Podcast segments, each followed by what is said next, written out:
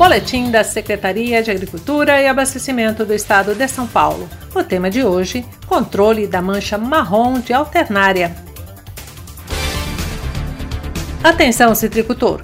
Pesquisa com participação do Instituto Biológico, órgão da Secretaria de Agricultura e Abastecimento do Estado de São Paulo, mostrou que os principais fungicidas utilizados no controle de doença das tangerinas perderam eficácia em todo o estado de São Paulo.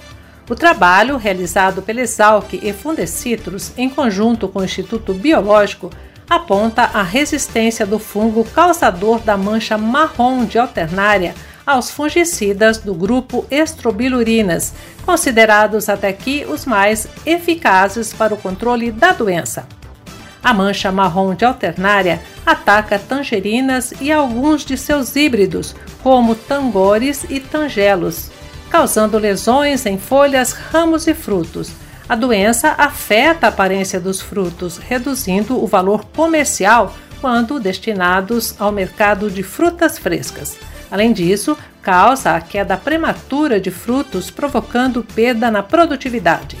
A indicação é que os citricultores utilizem variedades de tangerinas e híbridos de citros resistentes ou tolerantes à doença, como a IAC 2019 Maria, desenvolvida pelo Instituto Agronômico.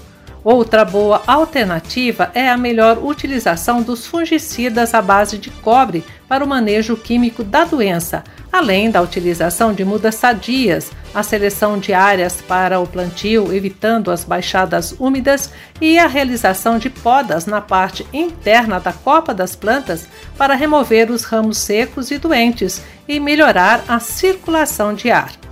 O produtor também deve manter as plantas em boas condições de nutrição e sanidade. Para mais informações, acesse www.agricultura.sp.gov.br.